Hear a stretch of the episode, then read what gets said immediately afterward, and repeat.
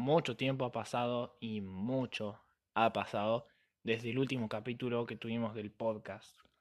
Eh, hoy por fin con una idea que es en base a lo ocurrido este fin de semana en Estados Unidos y a día de hoy lo que sigue pasando por la muerte de un hombre, George Floyd, y lo que impactó por lo menos en lo que concierne a todo el continente americano. Con mi mate en mano, con Biblia de respaldo, también vamos a hablar de qué debería tener en cuenta un cristiano para los tiempos que se vienen.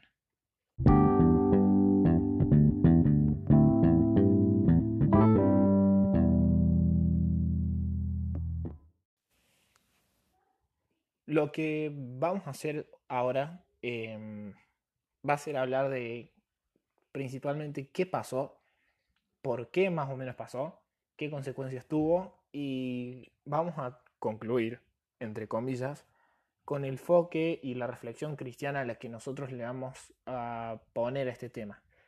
Es un tema muy, muy, muy famoso, por lo menos hasta ahora, que es furor en las redes, es tendencia.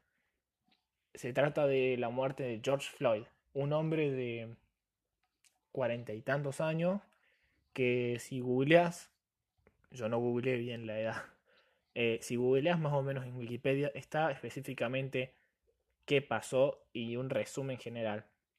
Hasta tenés las coordenadas específicamente del lugar en el que fue asesinado. ¿Qué pasó? Este hombre quiso pagar con billetes falsos un, producto. Eh, la persona lo denunció. Al momento vinieron los policías, lo aprendieron y lo, lo retuvieron como por 8 minutos en el suelo, asfixiándolo hasta el punto de matarlo. Este hecho generó muchas, muchas revueltas a lo largo y a lo ancho del de por lo menos el país de los Estados Unidos y después eh, en las redes en el resto del continente. No sé cómo es en el resto del mundo. Pero ¿A qué voy? Se empezaron a armar muchas protestas eh, pacíficas y no tanto alrededor del país. El hecho ocurrió en, en el estado de Minnesota, en la ciudad de Minneapolis. Pero en todo, más o menos creo que fue en Nueva York, en Chicago, en todos lados, como las ciudades más grandes de los Estados Unidos, se empezaron a armar revueltas solo por este tema, que fue como la gota que rebalsó el vaso de agua. ¿Por qué? Por el racismo. Hace, desde hace mucho tiempo se le acusa a la policía de los Estados Unidos, mucho, mucho tiempo, desde fines del siglo pasado, más específicamente y un poco antes, de ser racistas a la hora de aprender a alguien, por el hecho de también, como te dije, a fines del siglo pasado, mataron ciertos policías a una persona de tez negra, de piel, solamente por el hecho de ser una persona de tez negra. Más allá del acto que haya cometido, la violencia que se, se, le produjo a esa persona fue mucho mayor que si hubiera sido una persona de tez blanca. ¿Por qué?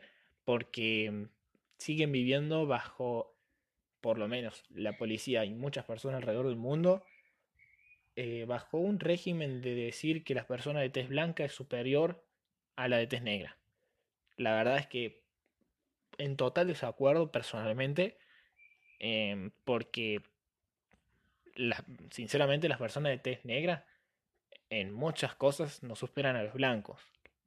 Y igual no somos blancos, por lo menos los latinos, porque somos mezcla de todos los europeos. Pero no venimos a hablar de eso.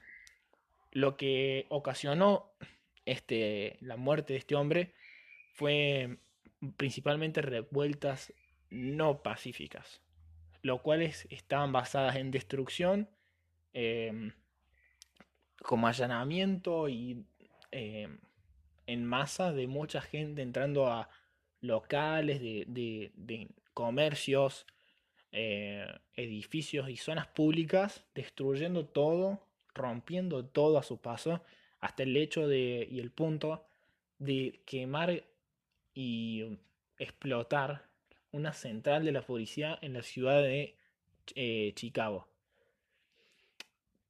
A mucha de esta gente se la pudo aprender como se corresponde, pero a mucha gente que protestaba de manera pacífica, em, por lo menos en Estados Unidos, se la aprendió también y hasta de una manera un poco más bruta. Por lo menos hasta donde yo sé. Y de manera injusta. ¿Por qué? Porque esta persona estaba marchando tranquilamente con carteles, haciendo cánticos de forma de protesta, una gran masa de gente, pero los aprendieron de la misma manera que a los que deberían de verdad aprenderlos. Otra cosa también fue de el tema este de la gente que se aprovechaba de la oportunidad para robar, romper y un montón de cosas más. Después de eso, em, hubo un hecho que como que, no sé, se hizo tendencia en todo el mundo y en todas las redes. Volvió a la escena el famoso grupo de hackers Anonymous.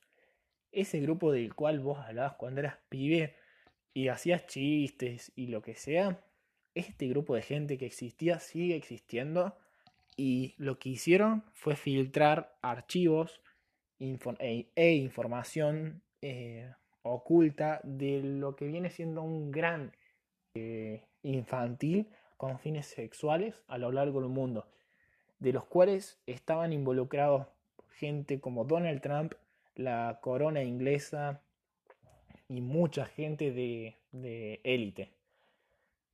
Después de eso se dice que eh, algunos famosos como Michael Jackson y otros más fueron asesinados porque estaban investigándolos y porque tenían pruebas. Eso es otra cosa.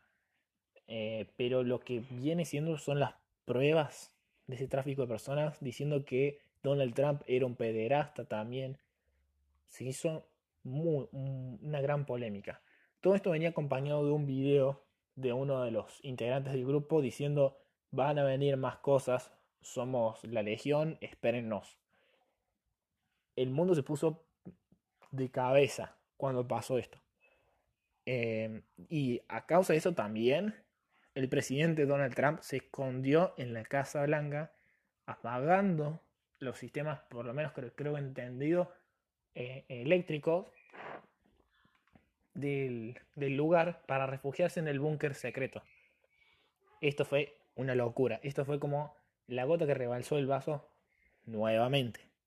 Lo que ya estaba desbordado se siguió desbordando. Y la gente ahora, hoy, em, empezaron a hacer protestas, bueno, en realidad desde hace unos días atrás, a lo largo de Europa también, porque y muchos famosos em, generaron campañas para recolectar fondos, por lo que tengo entendido, para ayudar a estas personas.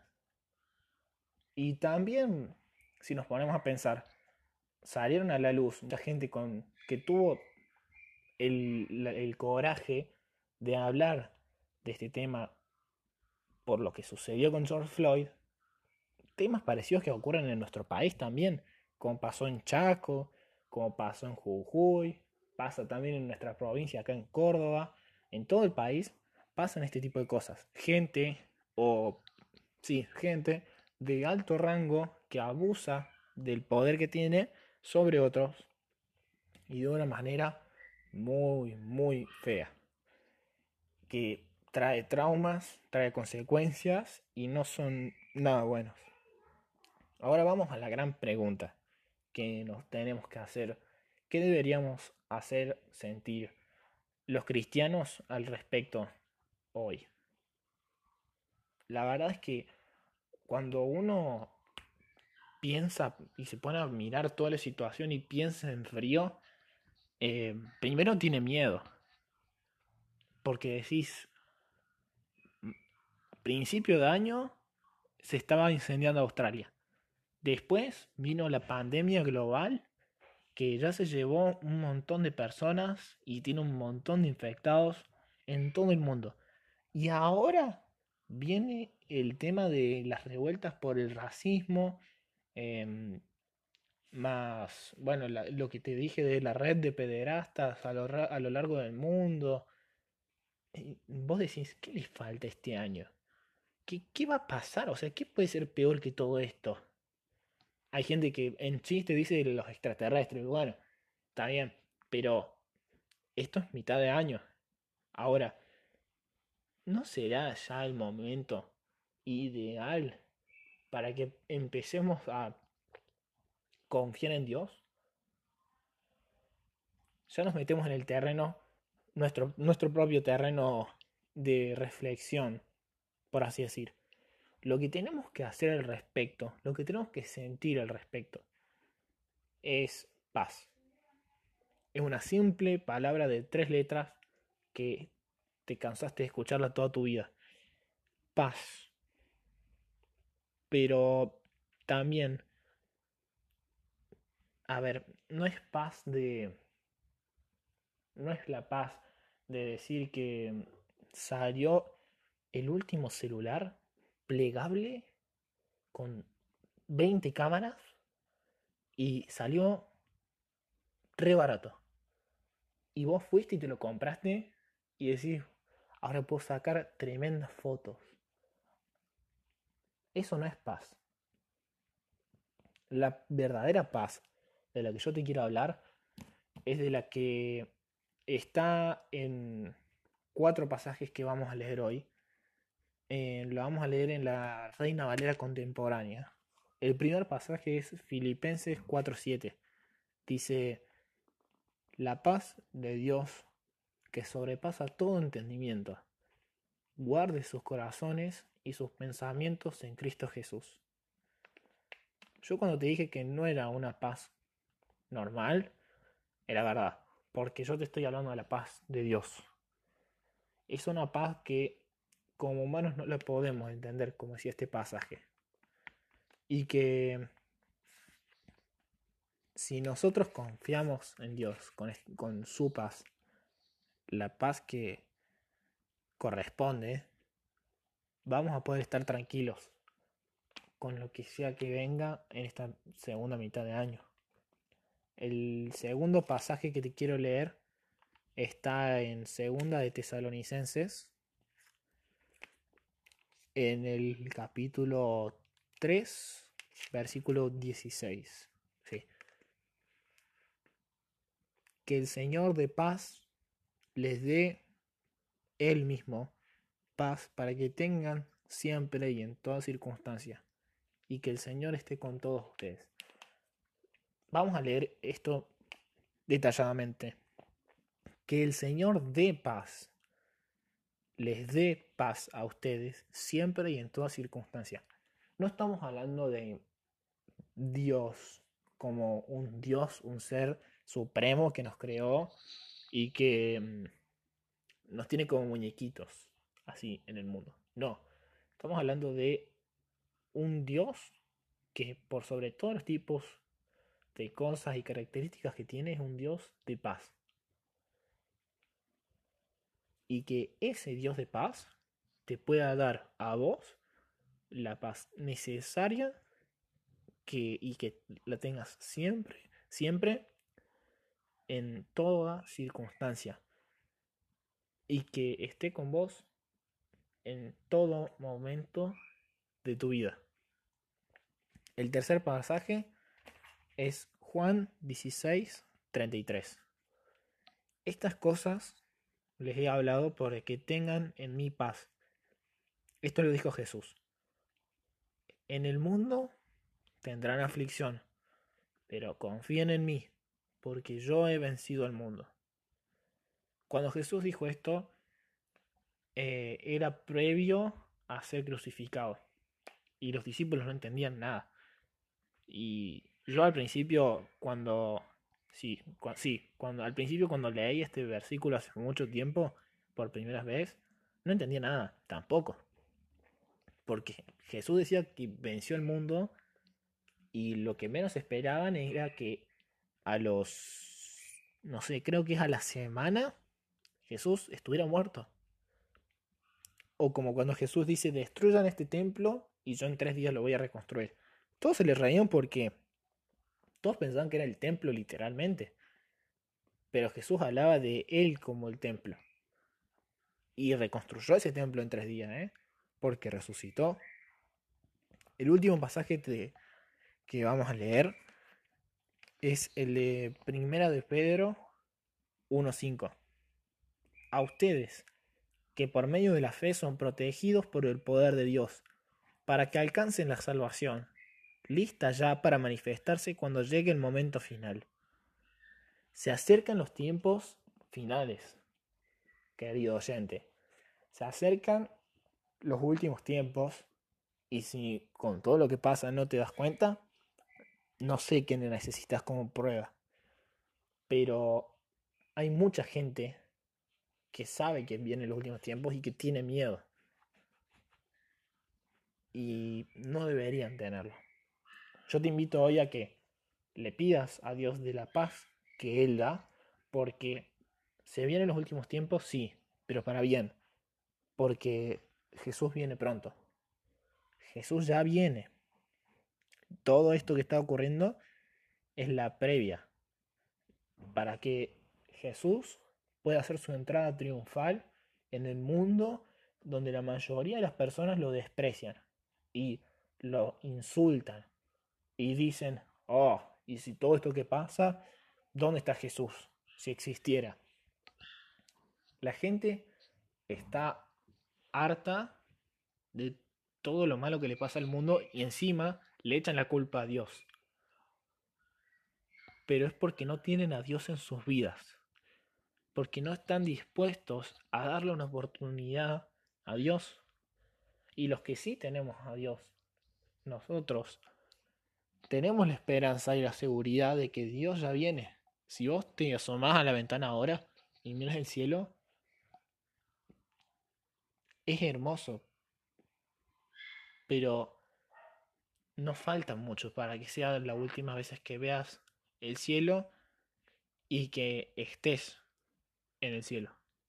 Porque muy pronto lo vas a poder disfrutar. Muy pronto vamos a estar con Jesús en el cielo. Y no lo digo por, por las malas, lo digo porque Jesús viene. Te lo vuelvo a repetir, Jesús viene. Jesús está a la espera. Jesús está esperando a la novia, como dice algún pasaje. Jesús como el novio está esperando a su novia en, en la boda. Y somos nosotros, somos su iglesia. Y la novia no, no va a tardar. La novia va a llegar a la hora de, la boda establecida, cuya hora la sabe solo Dios. Y nosotros tenemos que estar listos como iglesia, confiando en Él plenamente y, ¿por qué no?, aprovechando estos tiempos para ser de bendición y que gente que tenga miedo sea iluminada por la paz de Dios y que más gente en estos tiempos pueda unirse a la iglesia. Te invito a que reflexiones en esto y de que veas cómo la, también la muerte de una persona injusta puede impactar el mundo en pocos días. Bueno, la verdad es que no pasó lo mismo hace un tiempo, hace mucho. Hace dos mil y tantos de años, o menos, murió Jesús en una cruz. Por vos y por mí, y por George Floyd, y por Donald Trump, y por todas las personas de este planeta. Sean buenas o malas. Según el criterio de Dios de ser buenas o malas, obviamente. Porque, eh, pero, no porque, pero Dios nos ama a todos por igual. Y Él espera que todos en algún momento se arrepientan de lo que han estado haciendo mal y que puedan darle una oportunidad a Dios. Jesús murió en una cruz, pero no murió solamente. Jesús resucitó. Y si Jesús resucitó es porque tiene poder. Y ese poder que tuvo para resucitarse a sí mismo es el poder que más dentro de poco va a usar para llevarnos a nosotros como su iglesia y para mostrársele al mundo de que Él es verdad. Y toda la gente que lo negaba, y toda la gente que lo niega, y toda la gente que lo negó, va a ver. Y muchos van a creer. Y muchos otros van a seguir sin creer. Y esos van a ser los que se pierdan. Ahora, nosotros tenemos la tarea de no solamente ser em, poseedores de esa paz, sino de ser mensajeros de esa paz. Como cualquier rapi que te llega con un helado o pedido ya a la puerta de tu casa dándote un rico helado o una rica hamburguesa y que lo disfrutas en un muy buen momento. Así nosotros tenemos que hacer también con la paz de Dios para toda la gente del mundo. Y no hace falta pensar en grande al principio, puedes pensar en primero tu lugar y después tu, tus alrededores, tu círculo. Y después ir exteriorizándote. Como dijo Jesús, hasta los confines de la tierra. Pero principio es en Jerusalén. Después en Judea. Después en Samaria. Después hasta los confines de la tierra. Creo que era así. Pero empecemos desde nuestro lugar y no solamente llevando la salvación, sino llevando paz a aquellos que la necesitan. Espero que te haya gustado y nos vemos en un próximo episodio.